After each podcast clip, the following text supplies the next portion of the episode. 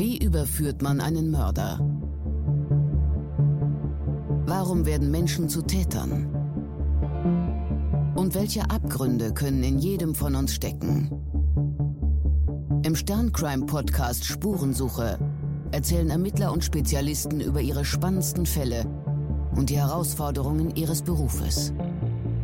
Der Münzsammler Willi Balbach hatte nicht viele Kontakte. Er lebte zurückgezogen in Stuttgart-Roth und empfing keinen Besuch. Doch als der Rentner tot in seiner Wohnung gefunden wird, ist sich die Polizei sicher. Er hat seinen Mörder hereingebeten und wurde überrascht. Ein wichtiger Hinweis zum Täter? Eine 5-Liter-Flasche Apfelmust. Mein Name ist Isabel Zeyer. Ich bin Sternredakteurin und in dieser Podcast-Folge spreche ich mit Kriminalkommissar Steffen Gottmann, der damals die Ermittlungen leitete. Für die heutige Podcast-Folge bin ich nach Stuttgart gereist. Ich sitze mit Steffen Gottmann im Polizeipräsidium Stuttgart. Gottmann ist Kriminalkommissar und leitet im Polizeipräsidium den Arbeitsbereich Tötungsdelikte. Guten Tag, Herr Gottmann. Guten Morgen. Polizist sein, das ist ja ein Traum von vielen Kindern. War es auch Ihrer? Nein, muss ich ganz ehrlich zugeben. So ein Traumberuf war das eigentlich nie für mich. Traumberuf als Kind oder als Jugendlich war, war eher so Kranführer oder mit dem Baggerführer.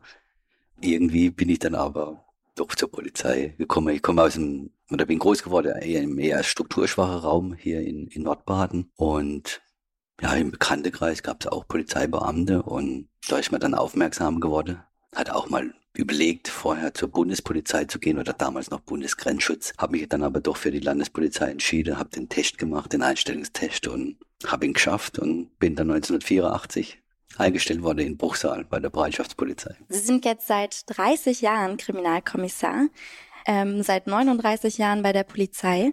Wie hat Sie hierher ins Dezernat für Tötungsdelikte verschlagen? Ja, das war ein etwas längerer Weg. Ich habe die Ausbildung damals ja in Bruchsal begonnen und bin dann nach der Ausbildung noch, noch dort in der sogenannte Einsatzhundertschaft gewesen. Das war damals die Hochzeit NATO, Nachrüstungsdoppelbeschluss und Mutlangen und Heilbronn-Waldheide und die Friedensbewegten.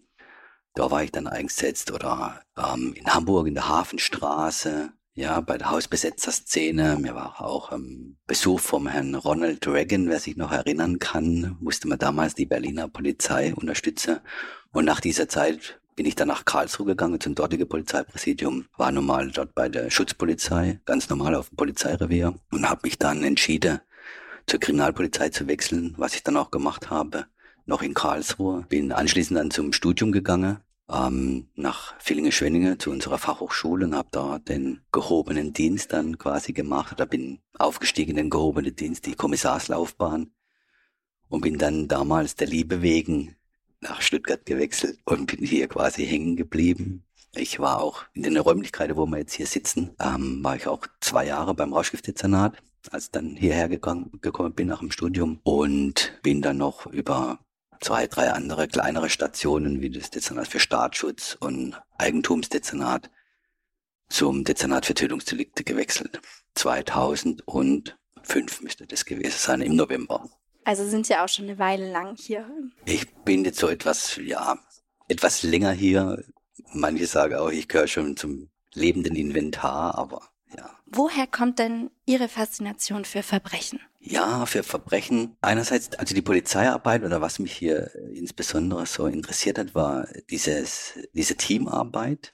Das ist der Ursprung eigentlich für meinen, für meinen Weg zur Polizei. Und mir ich will immer wissen, mit den Sachen ein bisschen auf den Grund zu gehen. Das ist so ein, das ist so ein Ding.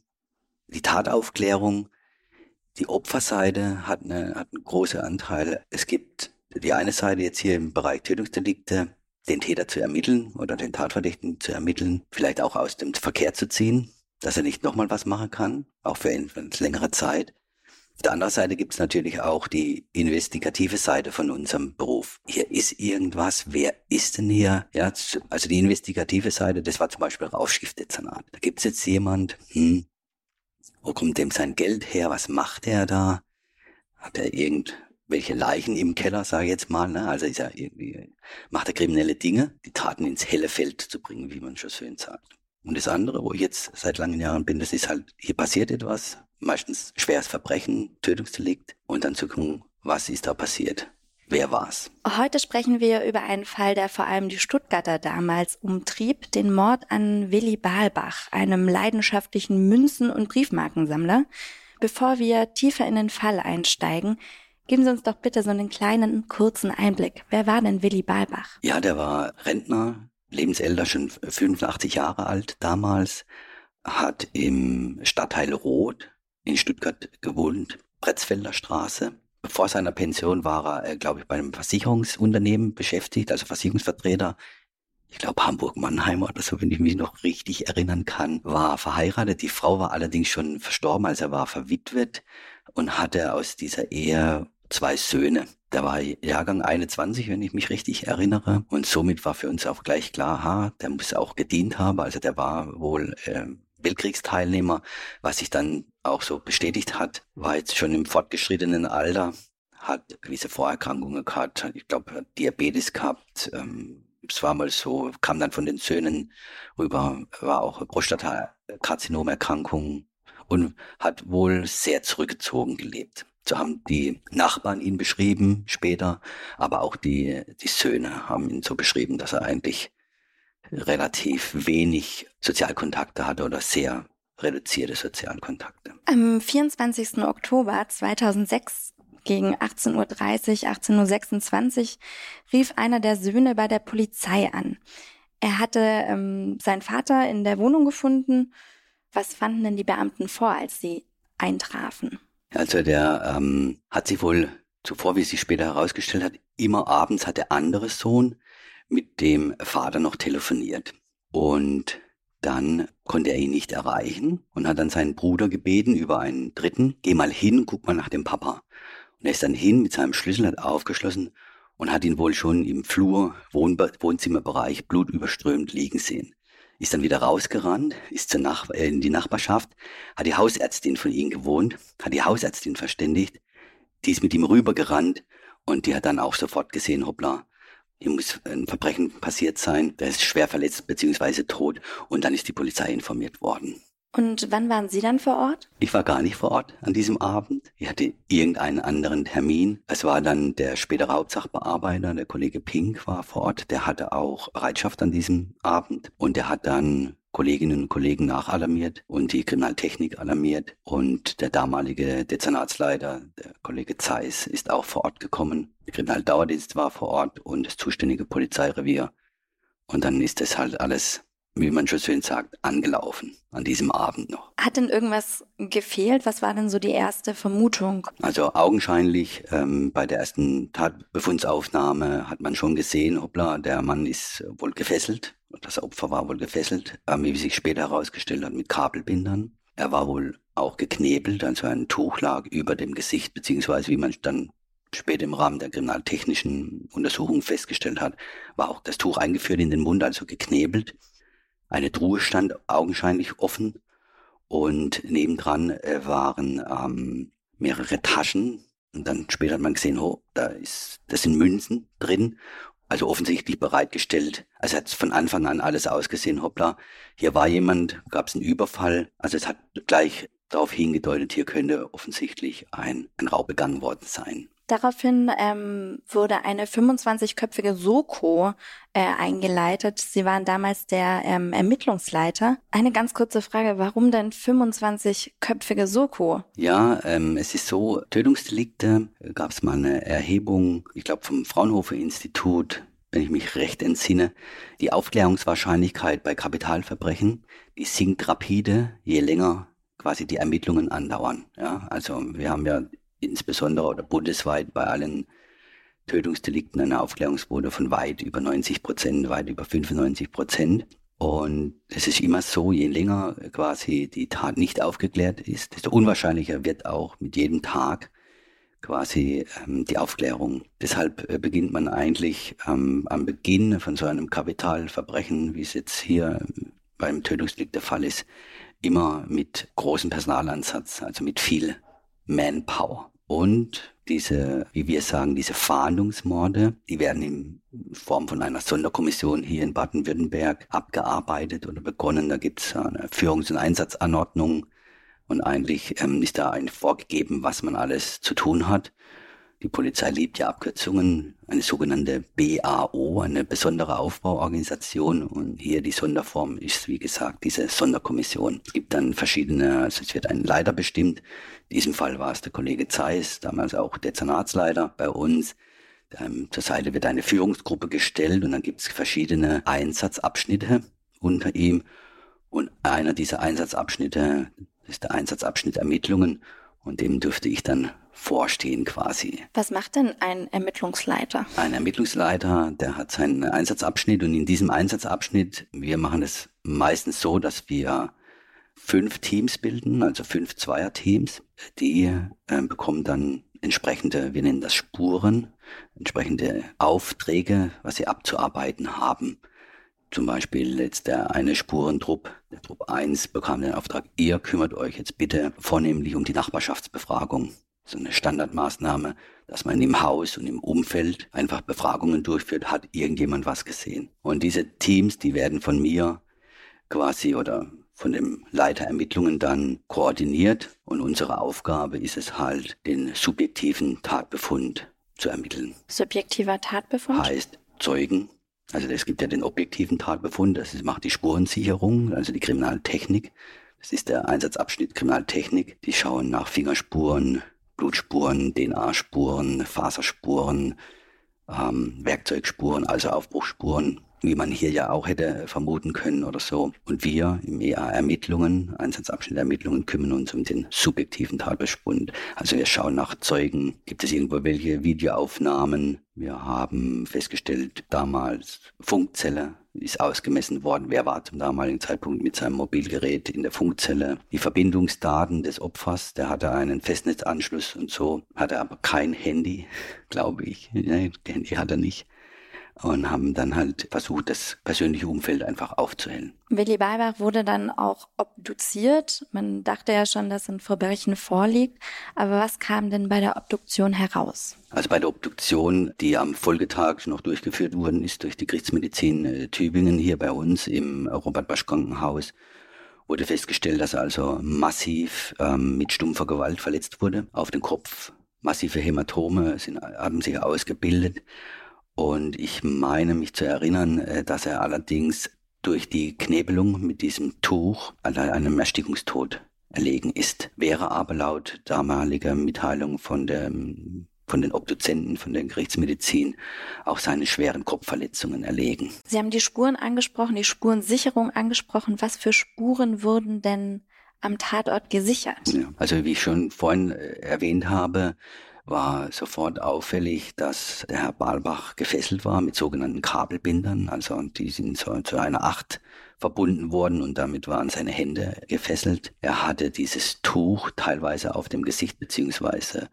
auch im Mundrachenraum stecken, also ein Knebel. Dann ähm, haben wir dort äh, festgestellt eine Stofftasche in unmittelbarer Nähe, unmittelbar beim Verstorbenen von der, ich meine, das war die Traubenapotheke in Zuffenhausen und da war augenscheinlich, wie man später festgestellt hat, Raub oder Diebesgut schon eingepackt, sodass wir davon ausgegangen sind, möglicherweise, oh, hat der Täter äh, mitgebracht oder sie halt vor Ort gefunden, wussten wir nicht so.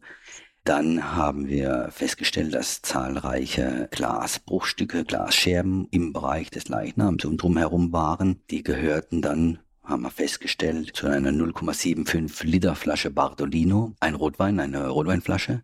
Allerdings muss diese leer gewesen sein, weil wir fanden nirgends Rückstände von Rotwein. Und es stand auf dem Tisch oder in der Nähe auf, ähm, es stand so ein 5 Liter Gebinde, wenn Sie wissen, so eine große, bauchige äh, 5 Liter Weinflasche. Da äh, gab's noch so einen Glastragering an diesem, an diesem 5 Liter Gebinde. Das waren so unsere vornehmlichen Spuren, die wir in der Nähe des oder unmittelbar um den Leichnam herum festgestellt haben. Und die haben dann auch uns längere Zeit beschäftigt. Wir haben also festgestellt, was ist das für ein Kabelbinder? Das war dann ein Produkt aus Taiwan, Massenware. 29 Kabelbinderhersteller in Deutschland haben die vertrieben. Also das war eine reine Massenware. Aber man konnte feststellen, ähm, was ich auch sehr interessant fand, der dieses Textilteil, das als, als Knebelwerkzeug verwendet worden ist, das haben wir zum Institut für Textilverarbeitung damals nach Denkendorf hier in der Nähe äh, verbracht und die haben uns das untersucht und haben dann festgestellt, es muss im Bereich der ehemaligen Ostblockländer in, Ost in Osteuropa hergestellt worden scheint, schon vor längerer Zeit. Und diese Badolino-Flasche, wie sich später herausgestellt hat, oder die wurde wohl verwendet, um den Herrn Balbach niederzuschlagen vom zunächst unbekannten Täter und ist dabei natürlich zu Bruch gegangen. Aber wir haben sie ähm, einigermaßen wiederherstellen können über das Etikett und konnten dann die Chargennummer ermitteln und wussten somit oder wussten dann, dass sie über die Rewe Verkaufskette vertrieben worden ist. In der Nähe vom äh, Wohnort oder vom Tatort vom Herrn Balbach gab es einen Rewe-Markt. Und da dürfte sie, haben wir dann gedacht, dürfte sie auch vermutlich herstammen. Dann haben wir natürlich probiert, wer war denn da Kunde, wer hat denn da irgendwelche Bartolino-Flaschen gekauft? Und konnten dann tatsächlich auch Käufer, die mit EC-Karte zum Beispiel dort diese Bartolino-Flasche erworben hatten, ermitteln und haben dann die halt überprüft, ob die irgendeinen Bezug zum Herrn Balbach hatten. Also nochmal, um es kurz zusammenzufassen, Sie haben die Rotweinflasche gefunden, haben geschaut, wer hat die Rotweinflasche gekauft, sind die Läden abgegangen, Kabelbinder, wer hat damit EC-Karte gezahlt, kann man die ähm, rückverfolgen, die Leinenknebeltücher haben Sie genau. ähm, ja untersuchen ja. lassen.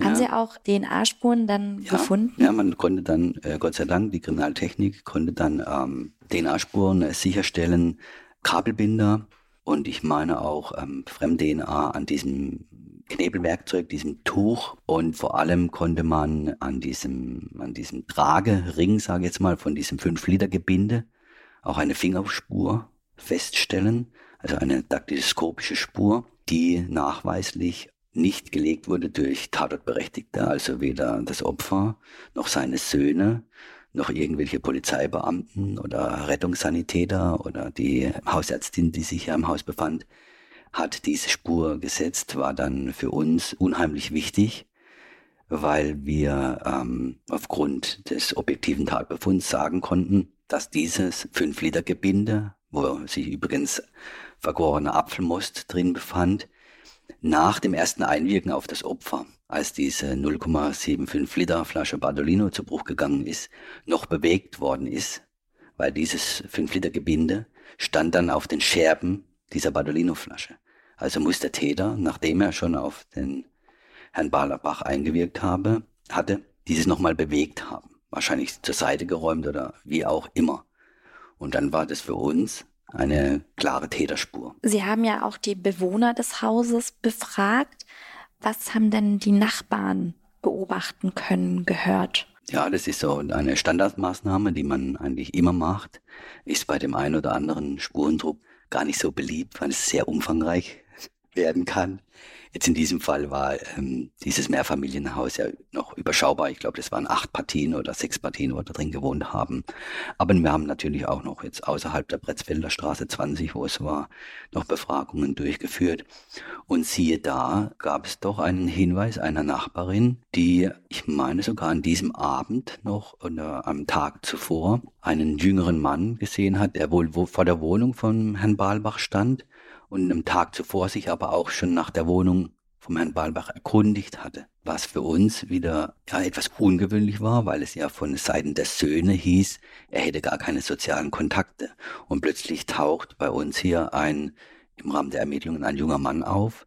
Man hat dann auch noch ein ähm, Phantombild erstellt. Das war dann quasi der Ausfluss aus der Nachbarschaftsbefragung. Dann hatten wir also die diversen Käufer, wir hatten DNA-Spuren, wir hatten diesen unbekannten Mann.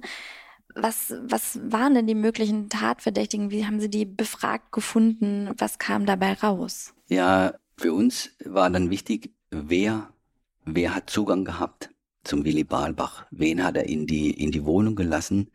Wobei man ja immer davon ausging, laut Aussage der Söhne, er hätte niemand zu sich in die Wohnung gelassen. Es war auch so, dass die Nachbarn äh, auch dies bestätigt haben durch Berichte, dass wenn er mal ein Paket erhielt, wahrscheinlich waren da Münzen drin, die er bestellt hat, dann haben die Nachbarn das entgegengenommen, aber er hat dann immer bei denen abgeholt, also er hat sie nie zu sich in die Wohnung gelassen. Deswegen war für uns das so interessant oder bei diesen Ermittlungen, wer war denn in der Wohnung, wer war denn berechtigt drin und wer war möglicherweise unberechtigt in der Wohnung oder hat sich über irgendwie mit dem Herrn Balbach getroffen oder zu ihm Kontakt aufgebaut. Dann haben wir erstmal angeschaut, wer war denn in seinen Verbindungsdaten, aber der hatte, ich glaube, der hatte zehn Kontakte in seinem Telefon gespeichert und hat in dem im letzten halben Jahr vielleicht 20 Telefonate geführt. Niemand, der in der Funkzelle war, mit seinem Mobiltelefon, hatte jemals mit ihm Kontakt.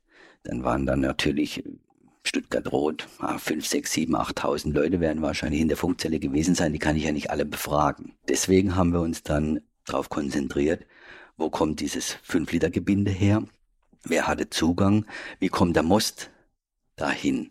Dann haben wir Bereich Stuttgart, Zuffenhausen, Stuttgart-Rot überall so Mostereien abgeklappert, wo man quasi seine Äpfel hinbringt und dann Most erhält ja, und haben da Kundendaten erhoben und haben die wieder überprüft, haben die eventuell Kontakt zum Balbach gehabt. Und da gab es doch einiges zu tun. Ich glaube, wir haben dann ermittelt die ersten Wochen und später dann Monate. Wir haben bestimmt 800, 900 Personen überprüft in dieser Zeit. Also war sehr umfangreich. Und gab es dann letztendlich irgendwas, was sich erhärtet hat? Irgendwelche Tatverdächtigen, die dann ähm, eher in Frage kamen als die? Also zunächst war uns dann, äh, wo, wo man dann alles mal gegenübergestellt hatte, sowohl den objektiven Tatbefund, wie war das Verletzungsbild beim Opfer, die Fesselung, das Blutspurenverteilungsbild, weil das Opfer wurde also doch massiv angegangen durch Schläge und ich vermute auch, oder wie sich später herausgestellt auch, hat auch Dritte äh, gegen den Kopf und Oberkörper.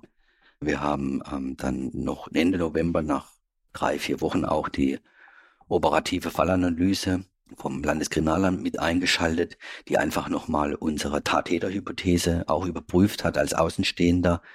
Ähm, uns war klar, da hat einer sich Zugang verschafft, aus wie auch immer, und hat versucht, den Herrn Balbach auszurauben. Und dabei ist es zu diesem Tötungsdelikt gekommen. Das war also für uns die, die Haupttattäterhypothese. Und jetzt ging es natürlich drum, und wer war's? Diese Frage geht's natürlich immer, aber ja, da haben wir uns eigentlich relativ schnell festgelegt, dass wir es hier mit einem Raubmord zu tun haben.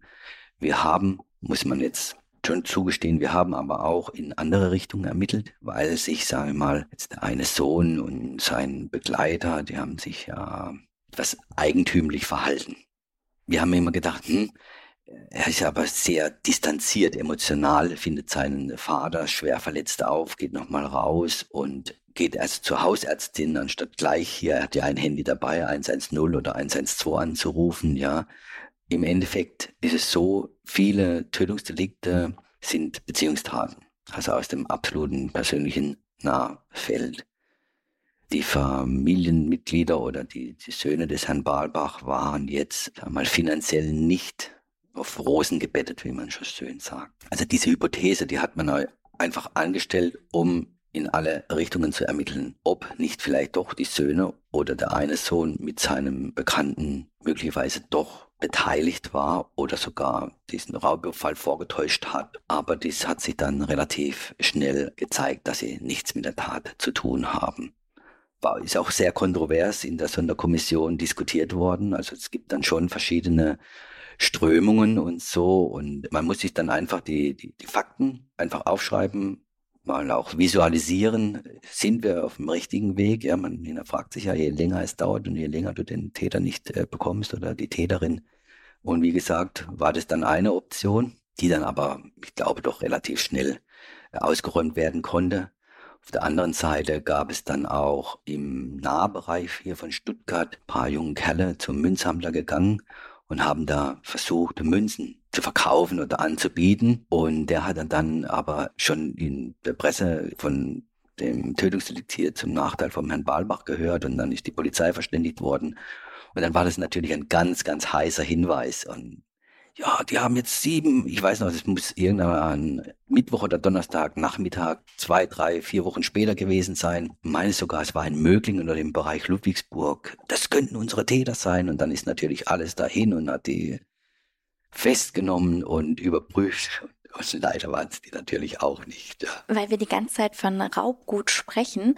Ähm, wir haben, glaube ich, noch gar nicht erörtert, was denn überhaupt gefehlt hat. Ja, zunächst sehr schwierig, weil ja der Herr Balbach, sagen wir, der hat jetzt nicht kein Buch geführt drüber. Aber ähm, man hat dann im Rahmen der Ermittlungen, nachdem man dann auch rein konnte, nachdem die Spurensicherung äh, durchgeführt werden äh, konnte, festgestellt, dass er ungefähr Münzen im Wert von 4000 Euro gefehlt haben. Aber der Täter oder die Täter ähm, hatten äh, Münzen im Wert von 17.000 Euro zurückgelassen, also die schon bereitgelegt waren. Also wir hatten ja ähm, bei der Tatortbefundaufnahme festgestellt, dass es diese eine Tasche insbesondere von der Traubenapotheke gab und da waren Münzbehältnisse schon verstaut. Die standen also bereit zum Abtransport.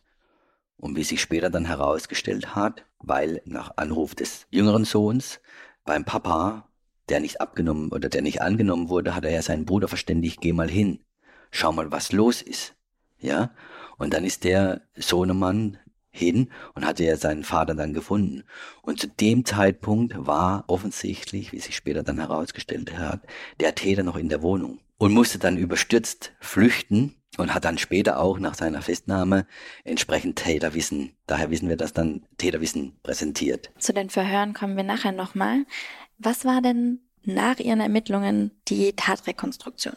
Wie ist der Täter Ihrer Meinung nach zu diesem Zeitpunkt ja. vorgegangen? Also uns war klar, er muss Kontakt vorher oder zum Herrn Balbach gehabt haben, weil der Herr Balbach hat ihn in die Wohnung gelassen. Also es waren keine Aufbruchsspuren festzustellen. Es war kein Kampf, um in die Wohnung zu gelangen, sondern wir haben dann festgestellt, dass Herr Balbach von hinten niedergeschlagen worden sein muss, als er im Wohnzimmer stand und Richtung Flur, Küche gegangen ist. Das also von hinten. Von hinten. Was sich dann später auch so bestätigt hat. Und hier kam quasi der erste Schlag oder Niederschlag mit dieser verbändeten Badolino-Flasche. Und anschließend wurde der Herr Balbach gefesselt, hat sich dann natürlich auch gewehrt. Also er war offensichtlich nicht sofort bewusstlos durch diesen Schlag und deswegen auch die Fesselung und vor allem die Knebelung. Also er hat, äh, der Täter hat dieses Tuch genommen und dem Herrn Balbach in den Mund gestopft, um seine Hilferufe zu unterdrücken. Sie müssen sich vorstellen, Herr Balbach hatte auch noch ein Gebiss und wenn Sie so einen Knebel mit Vehemenz und brutaler Gewalt in den Mund eines anderen drücken und dann hat er natürlich die Prothese ihm noch verschoben und das kam dann zur Verlegung der Atemwege und schließlich dann zum Erstickungstod. Und er hat offensichtlich, das gibt das Spurenbild auch her und auch das Verletzungsbild, hat er noch massiv auf das Opfer eingeschlagen und vermutlich auch getreten. Also mit stumpfer Gewalt, wie wir sagen. Jetzt haben Sie ganz, ganz viel ermittelt. Sehr vielen Hinweisen sind Sie hinterhergegangen, aber es gab auch Wochen, Monate ähm, danach noch keine Ergebnisse. Der Fall kam dann zur Aktenzeichen XY. Wie viel Zeit war denn bis dahin vergangen? Ich meine, wir waren dann Mitte Januar ähm, schon beim Aktenzeichen XY. Die Redaktion ist auf uns zugekommen. Die haben das ja mitbekommen, dass wir ein Tötungsdelikt haben in Stuttgart und dass das auch schon nach mehreren Wochen, es war ja, Tatentdeckung war ja der 24. Oktober und dann ist November und dann ist Dezember, das waren dann schon acht Wochen und er war immer noch ungeklärt und kam dann auf uns zu, ob wir denn Interesse hätten und das haben wir dann auch gemacht, ja bei uns oder in Stuttgart ist oftmals so, dass der Hauptsachbearbeiter, dass der das dann auch äh, macht. Und so war es ja auch. Der Kollege Pink hat sich dann, oder die Redaktion vom Aktenzeichen kam dann zu uns und dann wird das besprochen und wird ein kleines Drehbuch angelegt, um zu gucken, was können wir, was können wir bringen, was können wir offenbaren. Es ist immer so, wir können natürlich oder sollten oder man sollte tunlichst kein Täterwissen preisgeben weil nachher ermittle ich einen Tatverdächtigen oder äh, es kommt auch ein Selbstgesteller und sagt, ich war es. Und dann muss man ja gucken, der, wo sich jetzt dieses Verbrechens selber bezichtigt oder den wir als Tatverdächtigen ermittelt haben, der muss ja wissen, was er getan hat. Und es weiß nur einer, der auch wirklich vor Ort war. Deswegen ist es so wichtig, ähm, einfach kein Täterwissen preiszugeben, um die Ermittlungen nicht zu verfälschen. Also ein ziemlicher Balanceakt wahrscheinlich auch. Man ja. möchte ja viel preisgeben, damit man vielleicht jemand findet, aber dann ja. auch nicht zu viel. Das ist immer die Schwierigkeit. Was, was sind wir bereit rauszugeben? Ja, wenn ich, wenn ich alles offenbare, was ich schon im objektiven und subjektiven Bereich weiß und alles in der Presse steht, kann ich später nicht mehr unterscheiden, hat er sich das jetzt angelesen? Es gibt solche Fälle, wo aus welchen Gründen auch immer, oder es gab äh, solche Fälle, irgendwelche Menschen kommen, kommen sind zur Polizei und haben gesagt, ich war das. Ja, einfach um im, denke ich, Aufmerksamkeit zu bekommen. Und später hat sich herausgestellt, die können das gar nicht gewesen sein. Und wir wollen natürlich den, muss man auch ganz klar sagen, den, den Tatverdächtigen ja nicht warnen. Ja, dass er weiß, was wir schon alles wissen. Wie viele Hinweise kamen denn nach der Sendung? Ich habe im Vorfeld von unserem Gespräch nochmal äh, nachgeschaut. In der Akte war etwas schwierig, aber mehr wie, glaube, 30 bis 40 Hinweise kamen herein. Aktenzeichen XY ist schon ein, ein, gutes Tool auch für uns bei den Ermittlungen, aber kommt natürlich auch oftmals irgendwelche Trittbrettfahrer oder so notorische Hinweisgeber, die da, damit muss man einfach leben, aber die kommen natürlich dann auch immer wieder ins, ins Boot. Ja. Notorische Hinweisgeber? Ja, notorische Hinweisgeber, die gibt es durchaus. Ähm, die haben für jede Sonderkommission einen kleinen Tipp parat. Okay, und ähm, was waren dann so die Hinweise, denen Sie nachgegangen sind? Ja, das waren meistens Hinweise ähm, auf Personen, die irgendwelchen Münzen zum Kauf angeboten haben, die man dann überprüft hat. Ja, aber uns war klar, vielleicht hätten wir auch den Lucky Punch äh, gehabt. Es wäre doch noch ein Zeuge gewesen, der eine verdächtige Wahrnehmung gemacht hat. Aber dem war natürlich nicht so. Aus dem persönlichen Umfeld haben wir eigentlich gedacht, das haben wir abgeklopft, da haben wir alles, da kann nichts mehr kommen. Und genauso war es dann auch. Also es kam vermerkt Hinweise auf Personen, die entweder Münzen zum Kauf angeboten hatten, ja, oder irgendwelche Münzen erworben hatten und aus diesem Bereich standen. Das war die Hauptzielrichtung. So wie ich das jetzt verstehe, ähm, hat sie das nicht so richtig weitergebracht. Wenn sich Ermittlungen so lange ziehen, wie es jetzt in dem Fall war, und man dem Ziel nicht näher kommt, Frustriert das dann auch? Ja, es ist immer ein, ein Auf und Ab. Meistens ist es so eine Wellenbewegung dann hat man wieder mal einen Hinweis, oh, das hört sich aber gut an, das könnte, ja, das wäre jetzt, das könnte zielführend sein oder das hört sich vielversprechend an. Und das ist dann so die Wellenbewegung nach oben und dann überprüft man das und dann zack, fällt man wieder nach unten. Meistens dann, wenn derjenige, wo überprüft wird, sagt, ja, ich habe ein Alibi, ja, ähm, werden Sie denn bereit, eine Speichelprobe abzugeben? Und dann wird die Speichelprobe oder sein Fingerabdruck, wir hatten ja dann Fingerabdrücke mutmaßlich ähm, vom Täter. Und das wird überprüft und zwei Stunden später meldet sich das Landeskriminalamt und sagt, nein, leider nicht, meine, meine liebe Sonderkommission. Aber damit muss man leben. Ab wann spricht man denn bei einem Fall von einem Cold Case? Ja, Cold Case oder wie früher auch äh, sagen, der nasse Fisch. Nasse Fisch? Ja, nasse Fisch kommt ähm, Babylon Berlin, ja, die sprechen auch von nassen Fischen, das war, war, war früher auch so die Bezeichnung, ähm, aber Cold Case hat sich natürlich durchgesetzt. Wenn wir wirklich, wenn wir durch sind mit unseren Ermittlungen und einen quasi Abschlussbericht an die Staatsanwaltschaft gemacht haben und auch von Seiten der Staatsanwaltschaft die Zielrichtung oder das ähm, Feedback kommt, jawohl, okay, ich bin zufrieden, wir sind zufrieden von der Staatsanwaltschaft, ihr habt eigentlich alles gemacht, was Menschen möglich ist oder wir sind auch gar keine neue Ermittlungsansätze, dann geht es langsam oder geht es rüber in den Bereich Cold Case. Wie viele Cold Cases haben Sie denn bei Ihnen in der Abteilung? Ja, das ist so eine, ja, eine Frage mit zweischneidiger Klinge. Ähm, wir haben mal erhoben alle Tötungsdelikte äh, seit 1945 zurück. Da sind wir bei 46 hier in Stuttgart, die nicht geklärt werden konnten. Allerdings liegt unser toi toi toi letztes Tötungsdelikt, das wir nicht klären konnten, schon einige Zeit zurück. Das war 2008 ein, ein Tötungsdelikt zum Nachteil einer Prostituierten hier in Stuttgart in der Immenhofer Straße 7.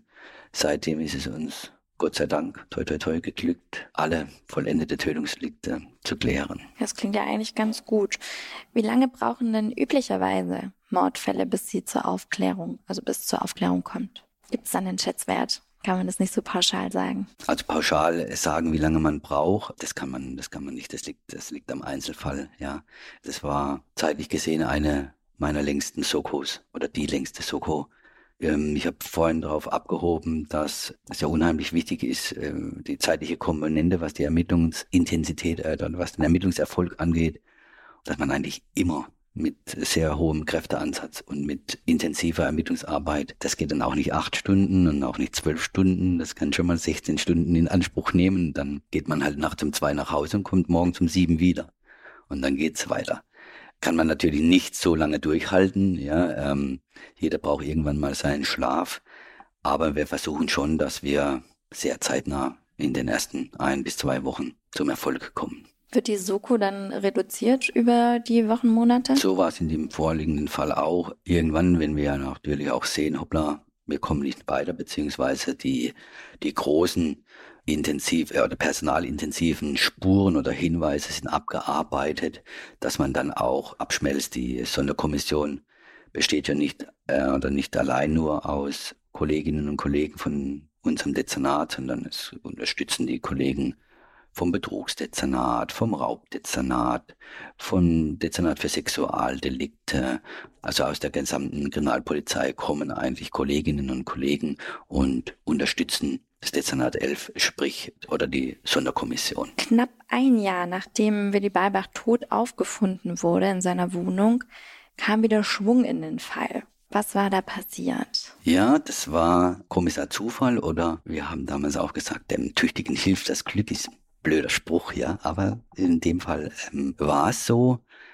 Wir hatten immer noch die ganzen Kundinnen und Kunden von der Apotheke im Blickfeld und von, von den Turmbaumärkten auch, wo diese 5-Liter-Gebilde, wie man später festgestellt hat, vertrieben worden sind und hatten dann wirklich das Glück, dass im Oktober des darauffolgenden Jahres, also fast ein Jahr später, das Landeskriminalamt sich bei uns gemeldet hat und hat vorab angerufen und hat gesagt, Jungs, wir haben einen DNA-Treffer. Wie geht's einem dann, wenn man das hört? Boah, das ist also ungefähr gefühlsmäßig wie ein Sechser im Lotto.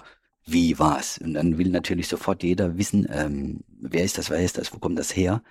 Und haben dann festgestellt, ähm, dass ein junger Mann ähm, wegen anderen Straftaten von Kollegen aus Filderstadt eine Speichelprobe erhoben wurde für künftige Strafverfahren und dass die DNA von ihm in die zentrale DNA-Datenbank beim BKA eingestellt wurde. Seine DNA wurde dann an ähm, turnusmäßig an dem Spurenbestand, also von DNA-Spuren aus ungeklärten Delikten vorbeigeführt und da kam es zu einem Treffer, dass er der Spurenverursacher ist, diese Person, wo von den Kollegen in die DNA-Bank eingestellt wurde. Und in diesem Zusammenhang wurde er auch erkennungsdienstlich behandelt, also sprich seine Fingerabdrücke wurden genommen und dann hat man seitens des LKA auch sofort die Fingerabdrücke von äh, dem jungen Mann äh, mit dem daktyskopischen Spuren, die an der 5-Liter-Flasche festgestellt wurden, sind verglichen und dann gab es zweifelsfrei eine Identifizierung vom Daktyskopen, also vom Sachverständigen für Daktyskopie und das war dann quasi also der endgültige Nachweis. Er muss dort gewesen sein und zwar zum tatrelevanten Zeitpunkt, weil, ich erinnere nochmal dran, die Glassplitter von der Badolino-Flaschen lagen da und auf diesen Glassplittern stand quasi dieses 5-Liter-Gebinde, diese Flasche mit dem, mit dem Most. Also muss sie irgendwie bewegt worden sein. Also das war eine, die Situationsspur, das hätte ja auch sagen können, hier, ich habe diese Flasche natürlich mal getragen mit dem Henkel und deswegen ist da mein Fingerabdruck dran. Aber warum steht sie dann auf den Glasscherben und seine DNA ist am Kabelbinder, an diesem Knebelwerkzeug und an der Tasche. Und das hat dazu geführt, dass wir einen Haftbefehl beantragt haben über die Staatsanwaltschaft Stuttgart hier beim Amtsgericht und haben dann auch noch einen Durchsuchungsbeschluss erwirkt für die Wohnung des Tatverdächtigen im Bereich Heilbronn war das und haben ihn dann auch zwei Tage später dort morgens vorläufig festgenommen. Wegen was wurden die ersten Spuren gesichert? Also wie, wie kam es dazu, dass die DNA-Spuren bei ihm? Ähm also bei ihm äh, waren keine DNA-Spuren, sondern eben wurde eine Speichelprobe die entnommen, Speichelprobe, ja. eine Speichelprobe entnommen, weil er, ähm, ich meine, er hatte mehrere Betrugsstraftaten begangen. Er hat also mit äh, Fahrzeugen, die er mit äh, falschen Kennzeichen oder gestohlenen Kennzeichen ausgestattet hat, ist er an Tankstellen gefahren und hat voll getankt und ist geflüchtet. Ähm, solche Geschichten. Und deshalb war halt gewerbsmäßig, also in, in, in mehreren Fällen und konnte dann durch die Kollegen, äh, ich meine, es war das Polizeirevier Filderstadt, ermittelt werden als äh, derjenige, der diese Straftaten begangen hat. Und in diesem Zusammenhang haben sie ihn dann erkennungsdienstlich behandelt und auch eine DNA-Entnahme bei ihm durchgeführt, also seine, eine Speichelprobe von ihm erhoben und wegen seiner gewerbsmäßigen Begehungsweise ihn in die DNA-Bank einstellen lassen über das LKA beim BKA. Also er ist äh, da drin. Die Täter werden ja, also man nicht wegen der Beleidigung oder wegen einer kleinen Sachbeschädigung kommt man da rein, sondern man muss schon an eine kriminelle Energie an den Tag gelegt haben oder entsprechende Straftaten begangen haben, um dort gespeichert zu werden. Das heißt, die Spuren haben übereingestimmt, Fingerabdrücke auf der Flasche haben mit den Fingerabdrücken des ähm, jungen Mannes ähm, zusammengepasst. Es gab einen Haftbefehl. Waren Sie bei der Verhaftung dabei? Auch nicht. Wir hatten da bis dahin einen, einen neuen Leiter. Den haben wir das als verantwortlichen Einsatzleiter machen lassen. Und ich habe hier auf der Dienststelle abgewartet, bis quasi meine Ermittlertrupps wieder äh, nach Hause gekommen sind mit ihm. Und siehe da, er hat sich dann auch schon während der Fahrt offensichtlich entschlossen, bei der Polizei eine Aussage zu machen und wurde dann hier zu uns auf die Dienststelle gebracht und dann von dem Kollegen Pink, dem damaligen Hauptsachbearbeiter und einem Kollegen vernommen. Der junge Mann, der hieß Kevin N. Vielleicht können Sie uns Einblick geben, was war denn Kevin N für ein Mann, für ein Mensch? Also dieser Kevin N war zum damaligen Zeitpunkt, also oder wurde dann später noch sehr äh, wichtig, war zum damaligen Zeitpunkt 20 Jahre und ich glaube 10 Monate alt oder 11 Monate alt, also kurz vor seinem 21. Geburtstag, ist als Scheidungskind aufgewachsen. Also sein leiblicher Vater hatte sich wohl von der Familie getrennt. Er hatte noch eine ältere Schwester und eine jüngere Halbschwester. Ist dann bei seiner Mutter aufgewachsen, die auch, da war er noch Kind war und im Kindesalter war, ähm, schwer erkrankt ist, wurde dann teilweise von einer Tante und von seinem Onkel betreut und war schon immer, oder es waren schon immer wohl schlechte finanzielle Verhältnisse. Er hat dann wohl eine Ausbildung auch begonnen, die er allerdings, denke ich, wieder abgebrochen hatte, kam dann nach der Tat allerdings erst zur Bundeswehr, musste dort seine, seine Wehrpflicht ableisten ist da auch schon auffällig gewesen, dass er sich offensichtlich nicht groß eingefügt hat und wurde dann wohl auch nach drei, vier Monaten, also wahrscheinlich nach der Grundausbildung aufgrund irgendwelcher Erkrankungen auch entlassen wieder aus der Bundeswehr, hat dann bei uns zum Beispiel angegeben, er wäre als Model tätig gewesen, was sich dann aber alles ähm, als unwahr später herausgestellt hat. Aufgefallen war bis dahin wegen dem anfangs erwähnten Betrügereien beim, beim Tanken und kleineren Delikten. Kannte er sich denn mit Goldmünzen und mit Briefmarken aus, die ja gefehlt haben? Da habe ich keine Erkenntnisse drüber, dass er sich mit ausgekannt hat. Ich denke, oder wie sich später herausgestellt hat, macht Gelegenheit Diebe, wie man schon schön sagt. Und ähm, er wurde wohl über eine gemeinsame Bekannte mit dem Sohn beziehungsweise eine Örtlichkeit, nämlich einer Gaststätte, hier im Stadtteil Stuttgart-Roth, wo auch der eine Sohn von Willy Balbach verkehrte, auf diesen aufmerksam. Das ist so unsere Arbeitshypothese, beziehungsweise wurde später dann auch vor in der Kammer vor dem Landgericht so festgestellt. Er hatte nämlich, dieser Kevin, mit der Tochter dieses Betreibers dieser Gaststätte wohl ähm, ein Verhältnis oder eine Liebschaft. Und in dieser Kneipe verkehrte auch der eine Sohn von Willy Balbach. Und der muss wahrscheinlich dort ähm, des Öfteren von seinem Vater gesprochen haben und dessen doch herausragender Münzsammlung, sodass er wahrscheinlich hier möglicherweise auf ihn aufmerksam geworden ist und so wird es, denke ich, auch gewesen sein. Wie liefen denn die Vernehmungen ab? Also unser Hauptsachbearbeiter und sein Kollege, die haben ihn nach der Festnahme dann äh, von aus dem Bereich Heilbronn hierher transportiert und hatten auch schon dann Zugang gefunden auch zu ihm. Er wurde dann entsprechend über seine äh, Rechte belehrt und hat äh, sich dann geäußert. Er hat sich dahingehend eingelassen, dass er den Herrn Baalbach zufälligerweise im Rewe-Markt, im besagten Rewe-Markt getroffen habe und man sei ähm, über das gemeinsame Thema der Versicherungen, weil äh, Kevin hat äh, offensichtlich oder hatte vorgegeben, er würde eine Anstellung bei einer Versicherung an, antreten wollen, hat er wohl einen Zugang zum Herrn Balbach bekommen. Hatte der auch was mit Versicherungen zu tun? Der Herr Balbach war vor seiner Pensionierung oder vor seiner Verrentung bei einer Versicherung tätig, der Hamburg-Mannheimer. Und wir denken, dass er, oder er hat dann auch zugegeben, darüber hat er Kontakt bekommen und hat sich wohl, denken wir, ähm, dann beim Herrn Balbach erkundigt, wie er denn vorgehen soll. Und hat ihn dann auch Tage, wie sich später festgestellt hat, aufgesucht, Tage vor der Tat bereits, hat ihm irgendwas, Kleinigkeit mitgebracht und ähm, wusste somit dann, wo er wohnt. Er hat dann gesagt, er wäre nochmal bei ihm gewesen und dann wäre es eskaliert und zwar deswegen, weil das Opfer, das spätere Opfer, der Herr Balbach, quasi Kevin angeboten hätte, er könne doch mal seine Mutter mitbringen. Und wenn die ihm quasi zu Diensten wäre, würde er sich hier erkenntlich zeigen, was äh, finanzielle Dinge angeht. Und das habe ihn äh, so aus der Bahn geworfen, beziehungsweise emotional berührt, dass er rot gesehen habe und habe dann Herrn Balbach angegriffen. Das heißt sexuelle Dienstleistungen letztendlich. So hat er es, so hat er es dargestellt.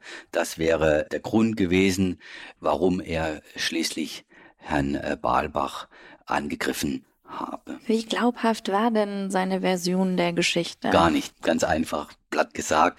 Äh, man nimmt es dann so hin oder beziehungsweise wir schreiben das auf, das ist überhaupt kein Problem. Allerdings war das für uns so offensichtlich eine, eine Schutzbehauptung und dieser Ansicht hat sich später dann die Staatsanwaltschaft in ihrer Anklage und auch das Landgericht angeschlossen. Das ist, ähm, wurde von allen als reine Schutzbehauptung gesehen, weil er hat dann zum Beispiel noch gesagt, ähm, er hätte bei seinem äh, Großvater irgendwelche Reparaturen am, am Fahrzeug durchgeführt und deswegen hätte er noch die Kabelbinder in seiner Tasche gehabt. Ähm, warum gehe ich zu einem alten Mann und habe Kabelbinder in der Tasche?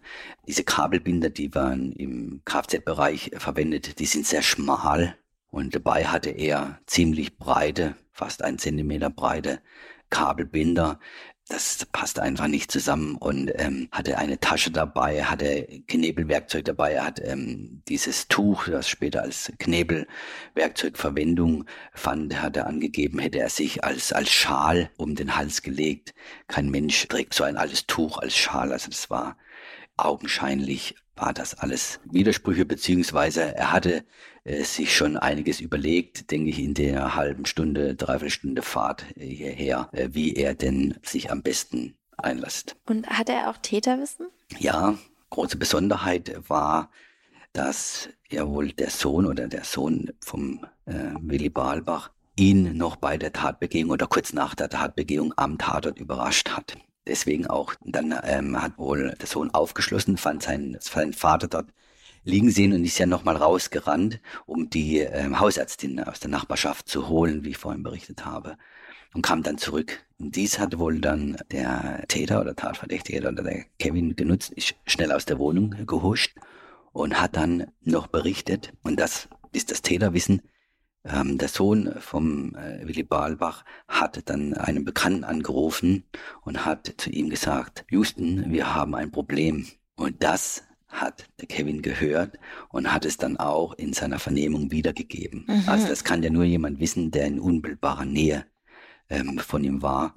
Und das war zum Beispiel auch noch jetzt so für uns einfach so ein Knackpunkt oder ein Durchbruch. Waren Sie denn nach der Vernehmung davon überzeugt, dass er alleine gehandelt hat oder gab es da? Ja, wir waren eigentlich, wir waren eigentlich relativ äh, schnell der Meinung, dass wir es hier mit einem Einzeltäter zu tun haben, der zielgerichtet, ganz klar zielgerichtet äh, versucht hat, den alten Mann zu berauben und auch nicht davor zurückgeschreckt hat, die Tat durchzusetzen und ihn auch zu töten. Es kam ja dann zur Gerichtsverhandlung.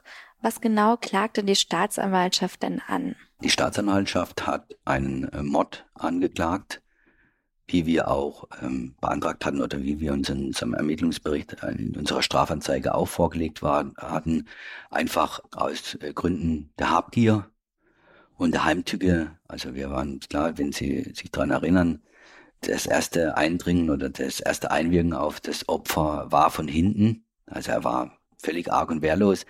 Der Kevin hat ihn vorher schon mindestens einmal in seiner Wohnung besucht. Ja, er hat Vertrauen zu ihm äh, gehabt. Er hat ihn sogar in seine Wohnung gelassen, obwohl er zuvor oder wie aus seinem sozialen Umfeld immer beschrieben wird, er niemanden reingelassen hat.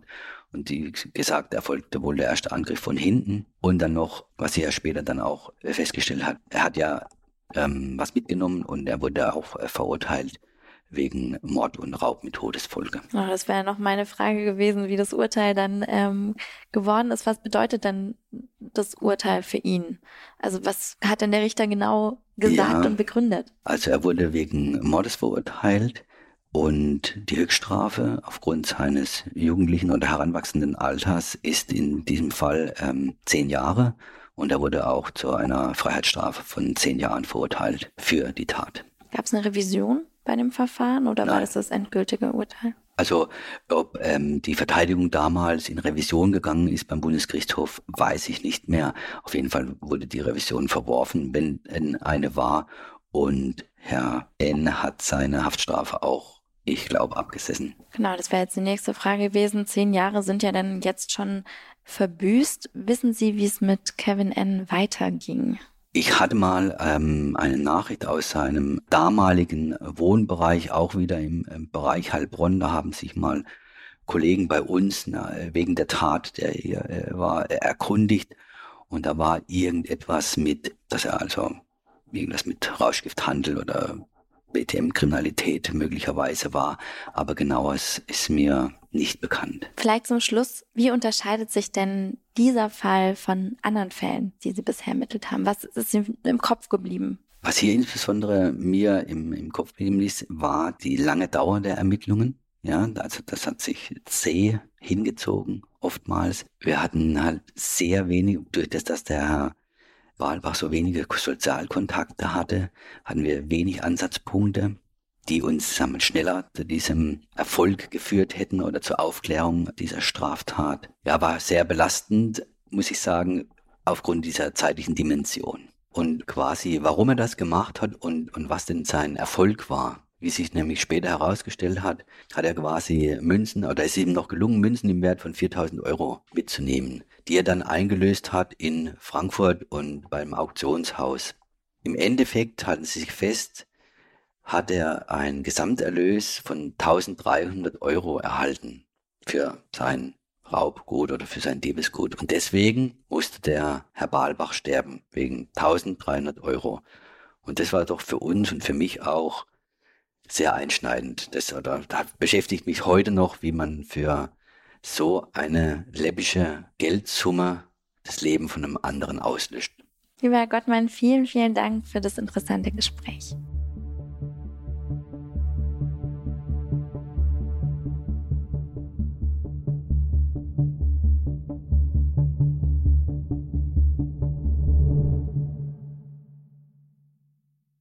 Dieser Podcast ist eine Produktion der Audio Alliance.